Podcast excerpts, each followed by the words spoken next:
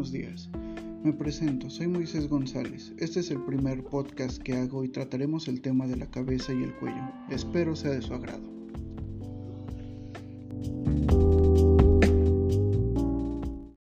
Empezaremos a hablar sobre el cuello. El cuello se extiende desde la cabeza en su región superior hasta el tórax y los hombros en su parte inferior. Su límite superior lo constituye el borde inferior de la mandíbula y los huesos de la parte posterior del cráneo. La parte posterior del cuello se encuentra en un nivel más elevado con respecto al anterior. De este modo conecta las vísceras cervicales con las aberturas posteriores de las cavidades orales y nasales. El límite inferior del cuello se extiende desde el reborde superior del esternón a lo largo de la clavícula y sobre el acromion adyacente. Una prominencia ósea de la escápula en la región posterior, el límite inferior se encuentra peor definido, situándose aproximadamente en la línea que une el acromion y la apófisis espinosa de la vértebra C7, la cervical 7, que es prominente y fácilmente palpable en el borde inferior del cuello que forma la base del cuello. El cuello se divide en cuatro compartimientos principales, el compartimiento vertebral contiene las vértebras cervicales y los músculos posturales asociados. El compartimiento visceral contiene importantes glándulas, como el tiroides, paratiroides, timo, así como los tramos del aparato respiratorio y digestivo que discurren entre la cabeza y tórax. Los dos compartimientos vasculares, uno a cada lado, contienen los vasos sanguíneos principales y el nervio vago. Hablaremos también de sus funciones. La función del cuello principalmente es protección. La cabeza alberga y protege el encéfalo y a todos los sistemas de receptores asociados con los sentidos especiales, como las cavidades nasales asociadas con el olfato, las órbitas de la visión, los oídos de la audición y el equilibrio y cavidad oral con el gusto. Contienen los tramos superiores de los aparatos respiratorio y digestivo, y la cabeza contiene los tramos superiores de los sistemas respiratorio y digestivo, las cavidades orales y nasales que poseen la capacidad de modificar las características del aire o de los alimentos que entran en cada sistema. Además, poseen comunicación. La cabeza y el cuello están implicados en la comunicación. Los sonidos producidos por la laringe son modificados en la faringe y en la cavidad oral para producir lenguaje. Además, los músculos de la expresión facial modifican la morfología facial para transmitir señales no vertebrales. Tienen posición en la cabeza. El cuello sujeta la cabeza y la mantiene en posición, permitiendo al individuo situar los sistemas sensoriales de la cabeza en relación con los estímulos medioambientales sin necesidad de mover todo el cuerpo. Conecta la porción superior e inferior de los aparatos respiratorio y digestivo. El cuello contiene estructuras especializadas la laringe y faringe, que conectan las regiones superiores de los aparatos respiratorios y digestivos, como las cavidades nasales y orales, en la cabeza, con la tráquea y el esófago, que se encuentran en una posición relativamente baja en el cuello antes de pasar al tórax.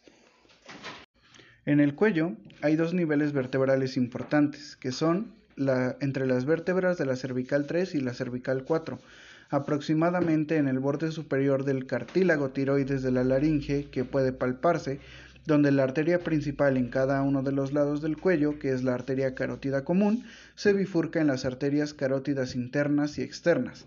Además, entre las vértebras de la cervical 5 y cervical 6, que marcan el límite inferior de la faringe y la laringe, y el límite superior de la tráquea y del esófago. La indentación existente entre el cartílago cricoides de la laringe y el primer cartílago traqueal puede palparse. La arteria carótida interna no se ramifica en el cuello y asciende hasta el cráneo para irrigar gran parte del encéfalo y también irriga el ojo y la órbita del mismo. El cuello es un cilindro que une la cabeza con el tronco. Se extiende anteriormente desde el borde inferior de la mandíbula hasta la parte superior del manubrio esternal y posteriormente desde la línea nucal superior del occipital del cráneo hasta el disco intervertebral situado entre las vértebras cervical 7 y torácica 1. Dentro del cuello existen cuatro compartimientos que lo organizan longitudinalmente. Esos compartimientos se encuentran dentro de una única capa de la fascia cervical. Con fines descriptivos, el cuello se divide en triángulos anteriores y triángulo posterior. Los límites del triángulo anterior son el borde anterior del músculo esternocleidomastoideo y el borde inferior de la mandíbula y la línea media del cuello. Los límites del triángulo posterior son el borde posterior del músculo esternocleidomastoideo, el borde anterior del músculo trapecio y el tercio medio de la clavícula. La fascia cervical tiene varias características únicas, como la fascia superficial del cuello que contiene una delgada capa muscular, platisma, que se origina en la fascia superficial del tórax. Se dirige hacia arriba para unirse a la mandíbula y se une con los músculos de la cara. Está inervada por la rama cervical del nervio facial 7 y solo se encuentra en esta localización. Profunda a la fascia superficial se encuentra la fascia cervical profunda que se organiza en varias capas diferentes. Estas incluyen una lámina superficial que rodea todas las estructuras del cuello, una lámina paravertebral que rodea la columna vertebral y los músculos profundos del dorso, la lámina pretraqueal que encierra las vísceras del cuello, la vaina carotidia que recibe una aportación desde las otras tres capas faciales y recubre los dos paquetes neurovasculares principales en ambos lados del cuello. La lámina superficial de la fascia cervical rodea completamente el cuello. Está unida posteriormente al ligamento nucal y a la apófisis espinosa de la vértebra cervical 7. La lámina superficial de la fascia cervical se une superiormente a la protuberancia occipital externa y a la línea nucal superior, lateralmente a la apófisis mastoides y al arco cigomático, inferiormente a la espina de la escápula, al acromion, la clavícula y el manubrio esternal. La lámina paravertebral es una capa cilíndrica de la fascia que rodea la columna vertebral y los músculos asociados a ella, los músculos paravertebrales, los músculos escalenos anterior, medio y posterior y los músculos profundos del dorso. La lámina paravertebral está unida posteriormente a lo largo del ligamento nucal y superiormente forma una línea circular continua que se une a la base del cráneo. Anteriormente, cuando la fascia se une a la parte basilar del hueso occipital, la zona del agujero yugular y el conducto carotidio, y continuamente lateralmente se, se une a la apófisis mastoides. Continúa posteriormente a lo largo de la línea nucal suprema y termina en la protuberancia occipital externa, donde se une con su pareja del lado opuesto. Anteriormente, la lámina paravertebral se une a la superficie anterior de la apófisis transversa y los cuerpos de las vértebras cervical 1 a cervical 7. La lámina pretraqueal consta de una colección de fascias que rodean la tráquea, el esófago y la glándula tiroides. Comienza superiormente en el hueso ioides y termina inferiormente en la cavidad torácica superior. Estas fascias continúan lateralmente y cubren la glándula tiroides y el esófago. Las vainas carotidias es una fascia que rodea la arteria carotida común y la arteria carótida interna, la vena yugular interna y el nervio vago cuando estas estructuras pasan por el cuello. La vena yugular externa se forma posteriormente al ángulo de la mandíbula por la unión de la vena auricular posterior y la vena retromandibular.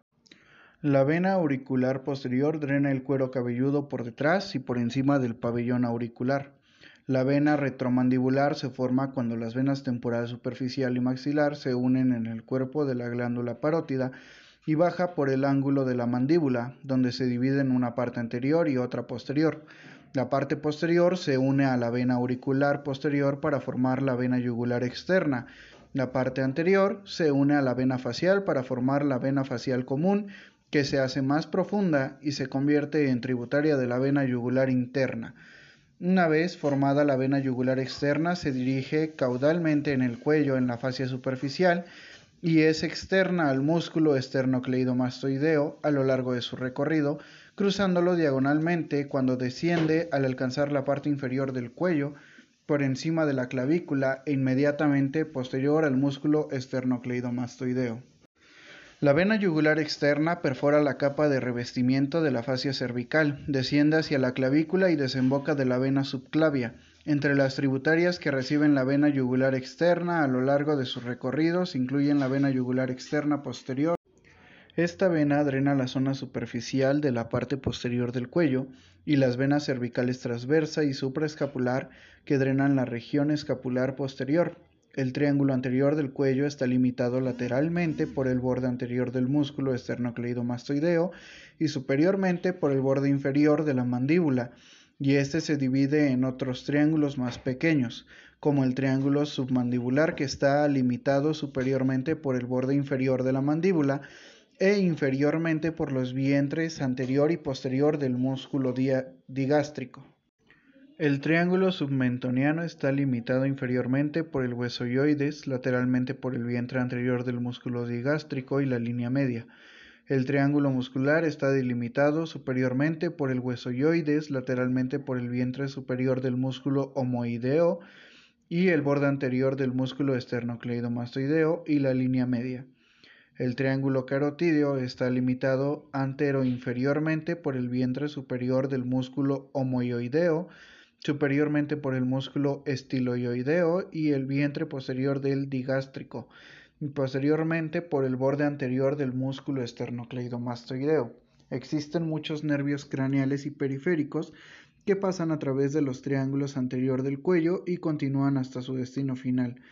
Envían ramas a las estructuras que forman los límites del triángulo anterior del cuello Mientras están en el triángulo anterior del cuello, envían ramas a las estructuras cercanas. Los nervios craneales incluyen el facial, el glosofaringio, el vago, el accesorio e hipogloso. Las ramas de los nervios espinales incluidas en esta categoría son el nervio cervical transverso del plexo cervical y los ramos superiores e inferiores del asa cervical. El nervio cervical transverso es una rama del plexo cervical que se origina en las ramas anteriores de los nervios cervicales de la cervical 2 y 3 y emerge desde abajo del borde posterior del músculo esternocleidomastoideo cerca del centro del músculo y gira alrededor del músculo mismo para cruzar su superficie anterior en sentido transverso. Continúa cruzando el cuello y proporciona inervación cutánea a esta zona. Las arterias subclavias en los dos lados forman un arco superior y salen del tórax para entrar a la raíz del cuello. La arteria subclavia derecha empieza posteriormente a la articulación esternoclavicular como una de las dos ramas terminales del tronco branquiocefálico. Se arquea superiormente y lateralmente para pasar anteriormente y a la extensión de la cavidad pleural a la raíz del cuello y posterior al músculo escaleno anterior. Continúa lateralmente a través de la costilla 1 y se convierte en la arteria axilar cuando cruza el borde lateral. La arteria subclavia izquierda comienza en el tórax, más abajo de la arteria subclavia derecha, como una rama directa del callado aórtico. Va a posterior de la arteria carótida primitiva izquierda y lateral a la tráquea Asciende y forma un arco lateralmente pasando por delante de la extensión de la cavidad pleural y posteriormente al músculo escaleno anterior. Continúa lateralmente sobre la costilla 1 y se convierte en la arteria axilar cuando cruza el límite externo de la costilla 1. El músculo escaleno anterior divide las dos arterias subclavias en tres partes. La primera parte se extiende desde el origen de la arteria al músculo escaleno anterior. La segunda parte es la región de la arteria posterior al músculo escaleno anterior. La tercera es la parte lateral al músculo escaleno anterior antes de que la arteria alcance el borde lateral de la costilla 1. Todas las ramas de las arterias subclavias derecha e izquierda se originan en la primera parte de la arteria, excepto en el caso de una rama, que es el tronco costo cervical en el lado derecho, entre las ramas se incluyen la arteria vertebral, el tronco tirocervical, la arteria torácica interna y el tronco costo cervical. Muy bien, ahora empezaremos a hablar sobre la cabeza y sus componentes. Uno de ellos es el cráneo, que se compone de 22 huesos sin contar los huesecillos del oído, excepto la mandíbula, los huesos del cráneo se unen entre sí mediante suturas que son inmóviles y forman el cráneo mismo se puede dividir en una porción superior, que es la calvaria, que conforma la cavidad craneal que alberga el encéfalo, una base que consiste en el suelo de la cavidad craneal, una porción inferior, que es el esqueleto facial, viserocráneo, los huesos que comprenden la calvaria son los temporales, parietales, pares y partes del frontal, el esfenoides, el etmoides y el occipital que son impares. Los huesos que forman la base del cráneo son principalmente partes del esfenoides, temporal y occipital. Los huesos que forman al esqueleto facial son los huesos nasales, los huesos palatinos, los huesos lagrimales, los cigomáticos, maxilares, las conchas nasales inferiores, pares y el vómer que es impar. E incluso la mandíbula no se considera un componente del cráneo ni del esqueleto facial. Hablemos sobre el hueso frontal.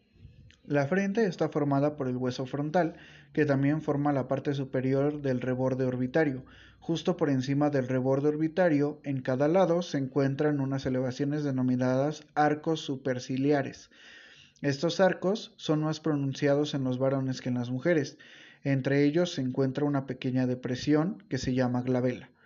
En la región media del borde orbitario superior de cada órbita se identifica con claridad el agujero supraorbitario o escotadura supraorbitaria. El hueso frontal medialmente emite una prolongación inferior que forma parte del reborde orbitario medial. Lateralmente, el hueso frontal emite una prolongación inferior, la apófisis cigomática que forma el reborde lateral superior de la órbita y esta apófisis se articula con la apófisis frontal del hueso cigomático. Los huesos cigomáticos nasal, se les llama malar, forma la porción inferior del reborde orbitario lateral, así como la porción lateral del reborde orbitario inferior. Superiormente en la región nasal, los huesos nasales se articulan entre sí en la línea media y con el hueso frontal superiormente. El centro de la sutura frontonasal, formada por articulación de huesos nasales con hueso frontal, constituye la nación. Cada hueso nasal se articula lateralmente por la apófisis frontal de cada maxilar. En la región nasal inferiormente se encuentra el agujero piriforme, que representa la gran abertura anterior de la región nasal de la cavidad nasal. Este orificio se encuentra limitado superiormente por los huesos nasales y lateral e inferiormente por maxilares. Los huesos maxilares ocupan la región de la cara comprendida entre la órbita y los dientes superiores. Superiormente, cada hueso maxilar contribuye a formar los rebordes orbitarios inferior y medial, cada hueso maxilar posee una apófisis cigomática que se encuentra lateralmente con el hueso cigomático y una apófisis frontal que se articula mediante el hueso frontal. Interiormente se encuentra el cuerpo del maxilar que corresponde a la parte del maxilar lateral de la abertura de la cavidad nasal. El agujero infraorbitario se encuentra en la superficie anterior del cuerpo del maxilar, inmediatamente por debajo del reborde orbitario inferior Inferiormente, cada maxilar termina en la apófisis alveolar, que contiene los dientes y forman el maxilar.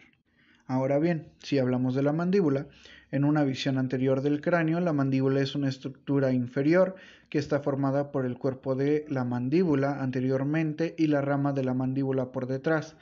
Ambas partes se unen posteriormente en el ángulo de la mandíbula. Todas estas partes de la mandíbula son parcialmente visibles en una visión anterior. El cuerpo de la mandíbula se divide arbitrariamente en dos partes, una parte inferior, que es la base de la mandíbula, y la parte superior, que es la proporción alveolar de la mandíbula. Esta porción contiene los dientes y sufre procesos de reabsorción cuando se pierden las piezas dentarias. La base de la mandíbula presenta una elevación en la línea medial de su superficie anterior, que es la protuberancia mentoniana, donde se unen los dos lados de la mandíbula, que inmediatamente a la lateral, a la protuberancia mentoniana, a cada lado se encuentran unas regiones ligeramente más elevadas que son los tubérculos mentonianos. Lateralmente se observa el agujero mentoniano a, a media distancia entre el borde superior de la porción alveolar y el borde inferior de la base de la mandíbula, y a continuación de este orificio se encuentra una cresta, que es la línea oblicua que se dirige desde la parte anterior de la rama de la mandíbula hasta el cuerpo mandibular y la línea oblicua es el punto de inserción de los músculos que deprimen el labio inferior. En una visión lateral del cráneo se observa su pared externa compuesta por la región lateral de la calvaria del esqueleto facial y la mitad de la mandíbula. Los huesos que forman la porción lateral de la calvaria incluyen los huesos frontal, parietal, occipital, esfenoides y temporal. Los huesos que componen la parte visible del esqueleto facial incluyen el nasal, el maxilar y el cigomático. La mandíbula forma la porción visible del maxilar inferior. Ahora hablemos sobre el hueso temporal. Este constituye gran parte de la porción inferior de la pared lateral del cráneo. En él se pueden distinguir las siguientes partes. 1. La porción escamosa es una superficie plana de gran tamaño que forma las partes anterior y superior del hueso temporal. Contribuye a la pared lateral del cráneo y se articula anteriormente al ala mayor del hueso esfenoides por medio de la sutura esfenoescamosa y superiormente con el hueso parietal por medio de la sutura escamosa. 2. La apófisis cigomática es una proyección ósea anterior que emerge de la superficie interior de la porción escamosa del hueso temporal, que inicialmente se proyecta lateralmente y a continuación se curva anteriormente hasta articularse con la apófisis temporal del hueso cigomático para formar el arco cigomático. 3. Inmediatamente por debajo del origen de la apófisis cigomática de la porción escamosa del hueso temporal se encuentra la porción timpánica, siendo claramente visible sobre su superficie el orificio auditivo y externo que conduce al conducto auditivo externo. 3. 4. La porción petromastoidea, que por lo general y con fines descriptivos se dividen en una porción petrosa o peñasco y una porción mastoidea. La región mastoidea es la parte más posterior del hueso temporal y la única parte de la porción petromastoidea que se observa en una visión lateral del cráneo. Se continúa por delante por la porción escamosa del temporal y se articula posteriormente por el hueso parietal por medio de la sutura parietomastoidea y posteriormente lo hace con el hueso occipital a través de la sutura occipitomastoidea. Estas dos suturas se continúan entre sí y la sutura parietomastoidea se continúa con la escamosa. Desde el borde inferior de la porción mastoidea del hueso temporal se proyectan inferiormente una gran prominencia ósea. Esta es llamada apófisis mastoides, que sirve de punto de inserción de diversos músculos. Medial a la, a la, apófisis mastoides, la apófisis estiloides se proyecta desde el borde inferior del hueso temporal. En la parte visible del esqueleto facial es en una visión lateral del cráneo que se pueden observar diversos huesos del viscerocráneo. Un hueso nasal anteriormente, el maxilar en la región media en sus alvéolos dentarios que contienen dientes que forman el maxilar y anteriormente se articula con el hueso nasal superiormente. Contribuye a la formación del reborde orbitario inferior y medial en la región interna. Su apófisis frontal se articula con hueso frontal y lateralmente la apófisis cigomática se articula con el hueso cigomático. El hueso cigomático es otro de los que se ve, que es un hueso de morfología irregular, cuya superficie lateral redondeada forma la prominencia de la mejilla. Es un elemento central en la visión lateromedial y contribuye a la formación del reborde orbitario. Otra de las que se puede observar es la mandíbula, que es una estructura ósea más inferior y anterior que se observa en una visión lateral del cráneo y se distingue con una porción anterior o cuerpo mandibular y una porción posterior o rama de la mandíbula. El ángulo de la mandíbula representa la unión del borde inferior de la mandíbula con el borde posterior de la rama de la mandíbula. Los dientes se sitúan en la porción alveolar del cuerpo mandibular y en esta visión lateral es posible observar la prominencia mentoniana. El agujero mentoniano se localiza sobre la superficie lateral del cuerpo de la mandíbula y del extremo superior de la rama de la mandíbula se extiende la apófisis condilar y la apófisis coronoides. El cóndilo participa en la articulación de la mandíbula con el hueso temporal y la apófisis coronoides es el punto de inserción del músculo temporal. También se puede observar la escama del hueso occipital, que es una región plana que se articula posteriormente con los huesos parietales pares por medio de la sutura lamboideas y lateralmente con hueso temporal por la sutura occipitomastoideas.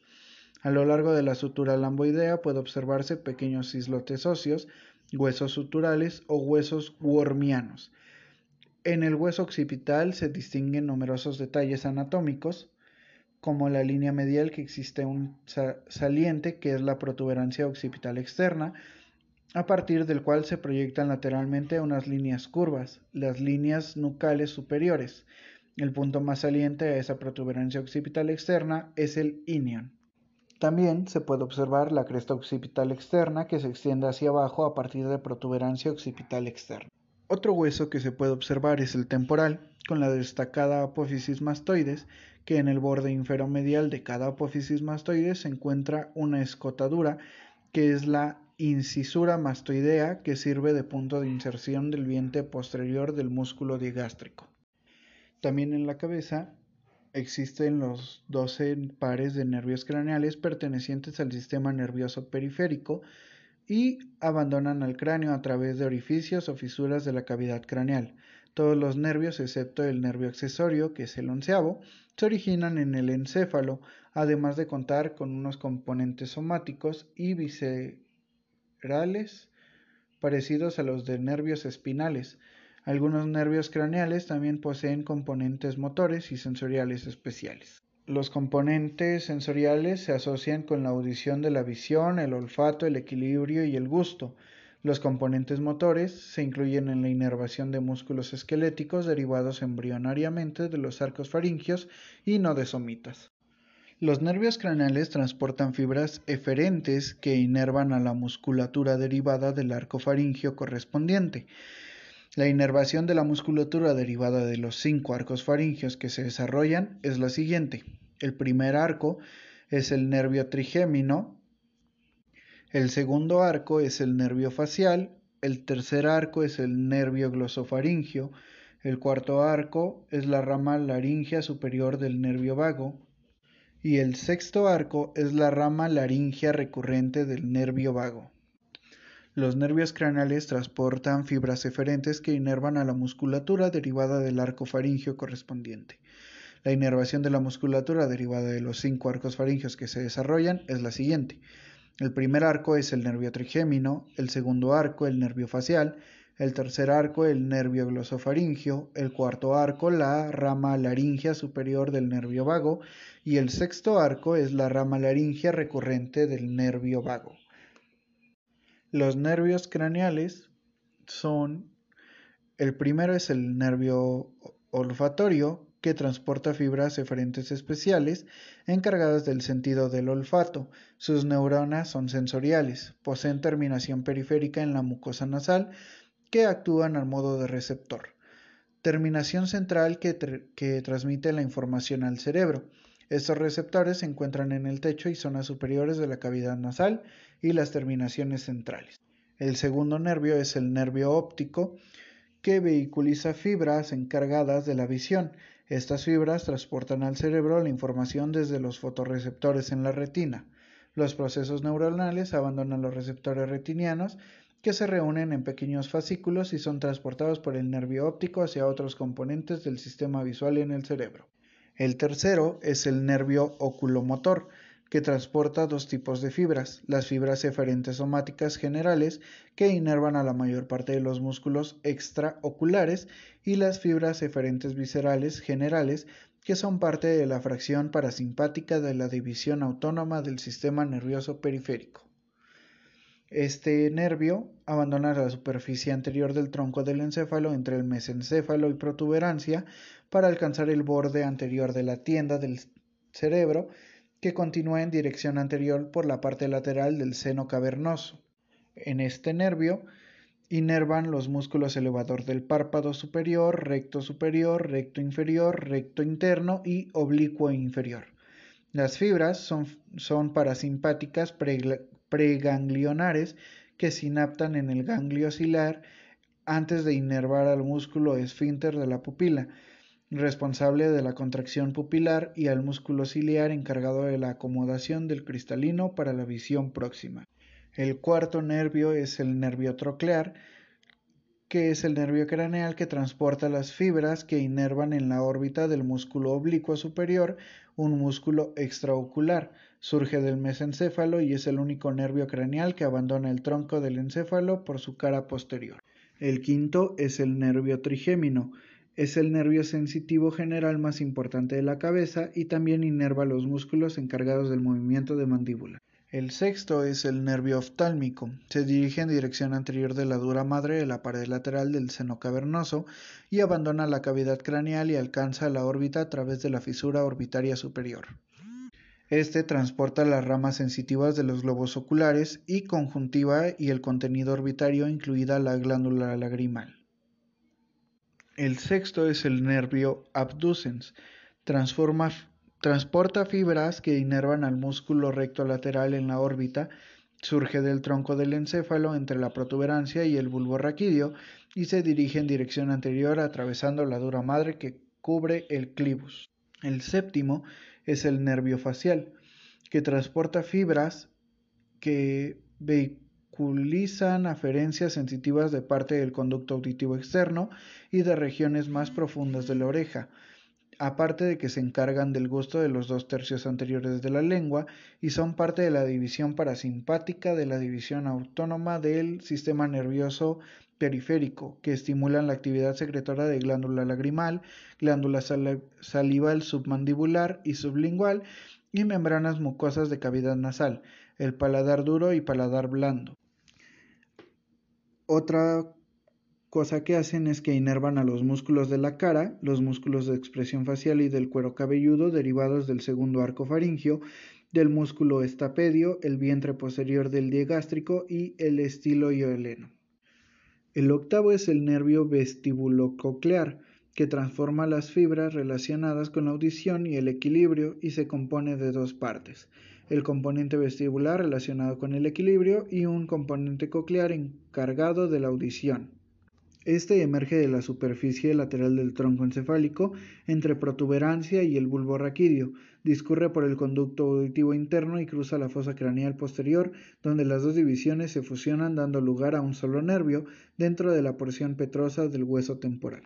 El noveno es el glosofaringio, que emerge de varias raíces de pequeños tamaños en la superficie anterolateral de la región superior del bulbo raquídeo que las raicillas cruzan en la fosa craneal posterior y se introducen en el agujero yugular. Dentro del agujero, y antes de salir del mismo, las pequeñas raíces se funcionan para dar lugar al nervio glosofaringio.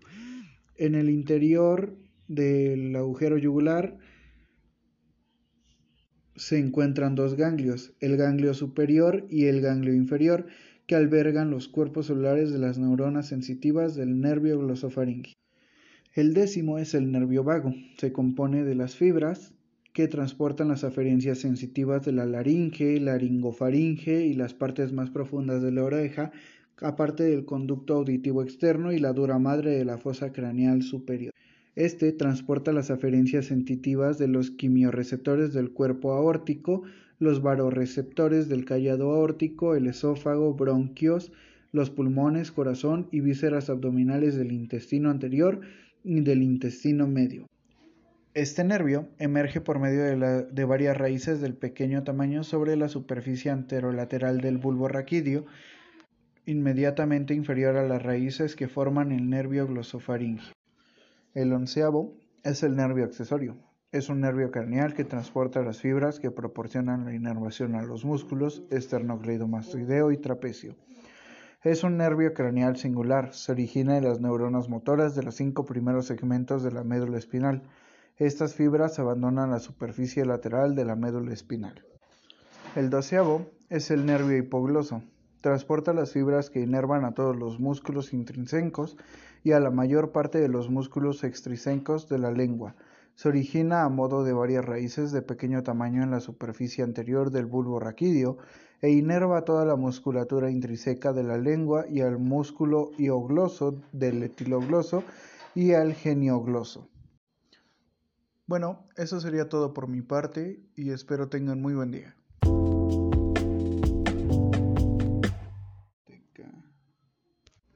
Hola, buenos días. Me presento, soy Moisés González. Este es el primer podcast que hago y trataremos el tema de la cabeza y el cuello. Espero sea de su agrado.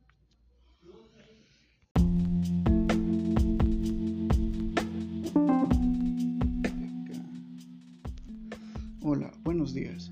Me presento, soy Moisés González. Este es el primer podcast que hago y trataremos el tema de la cabeza y el cuello. Espero sea de su agrado.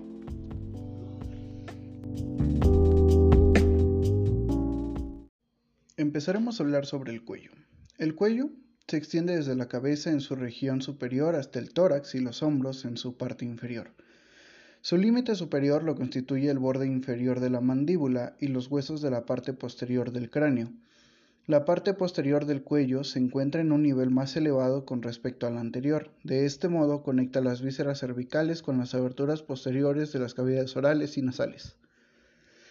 El límite inferior del cuello se extiende desde el reborde superior del esternón a lo largo de la clavícula y sobre el acromion adyacente. Una prominencia ósea de la escápula. En la región posterior, el límite inferior se encuentra peor definido, situándose aproximadamente en la línea que une el acromion y la apófisis espinosa de la vértebra C7, la cervical 7, que es prominente y fácilmente palpable en el borde inferior del cuello que forma la base del cuello. El cuello se divide en cuatro compartimientos principales. El compartimiento vertebral contiene las vértebras cervicales y los músculos posturales asociados. El compartimiento visceral contiene importantes glándulas, como el tiroides, paratiroides, timo, así como los tramos del aparato respiratorio y digestivo que discurren entre la cabeza y tórax. Los dos compartimientos vasculares, uno a cada lado, contienen los vasos sanguíneos principales y el nervio vago.